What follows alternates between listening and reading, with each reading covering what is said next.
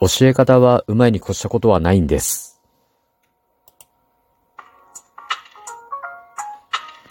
ご機嫌いかがでしょうか？今日も後日研究所から開運メンタルアドバイザー占い師明恵がお送りいたします。このチャンネルでは、おっさん占い師の明恵が一人語りの練習も兼ねてあれこれとつぶやいていきます。今日はカップに入れたコーヒーが一口飲むたびに冷えていくのがわかるくらい寒かったです。寒い時は無意識に首や肩に力が入るので、肩こりやぎっくり腰が起きやすくなるそうです。体を温めてから動くようにしましょう。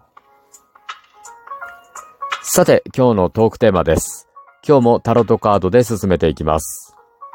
今日は大アルカナ22枚の中の5番、鳳凰のカードを中心に進めていきたいと思います。鳳凰のカードには伝統が喜ばれる世界、伝統が尊ばれる世界が描かれています。しきたりが重要視されていて、自分の判断で勝手にしきたりを変えてはいけません。鳳凰はそういった決して変えてはいけないことや道徳といったことを弟子たちに教えています。私は密教のお坊さんなので、こういったことはよくわかる方です。実際、師匠から伝授された秘伝の内容が書かれた氷紙と呼ばれるものはですね、寸法とか折りたたみ方など細かく決められていて、でそういった決まり事はですね、大昔から守られてきました。もうね、そういった世界を初めて体験した時は、もうそりゃあ感動しました。何百年も前から守られている世界を、すごくね？さておき、タロットでは、司祭とか法王とか呼ばれていますが、最近では法王は正式には教皇と呼ぶようになっているようです。教皇ということで、今日のトークテーマは教え方にしたいと思います。私は普段、お坊さんのお作法や占いを教える仕事をさせていただいています。今でこそ説明がわかりやすいとか言ってもらえるようになりましたが、昔はひどかったんですよ。もうね、自分で自分の説明に殺意が湧くくらい教えるのが下手くそでした。なんかね、昔の音声とか残ってるんですけど、もう聞くとね、恥ずかしくてしょうがないです。さて、世の中には教えるのが上手な人っていますよね。ひょっとするとあなたの周りにもいるかもしれません。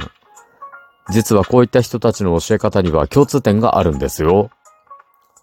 知りたいですよね。うん、今日は教えます。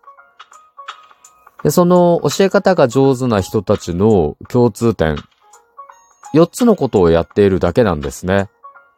導入、提示、適用、評価、というやつですね。導入、提示、適用、評価。導入というのは全体像を説明することですね。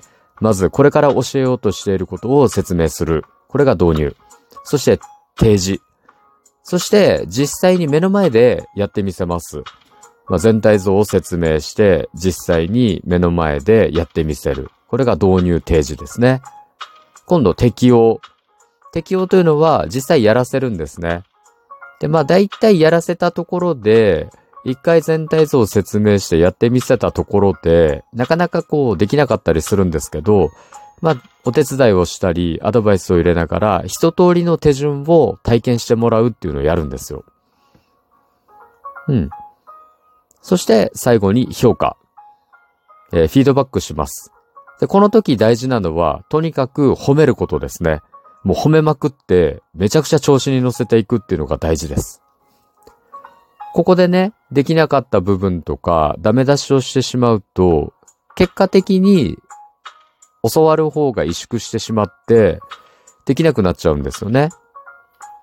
で逆に褒めまくると何が起きるかっていうと、なんかね、自分でダメだったところに気がつくんですよ。教わる側がね。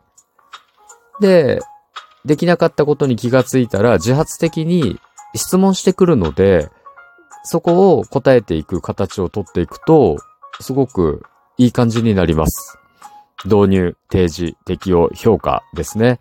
全体像の説明、教えようとしていることの説明、そして実際に目の前でやってみせて、で、一通りの手順を体験してもらって、褒めまくると。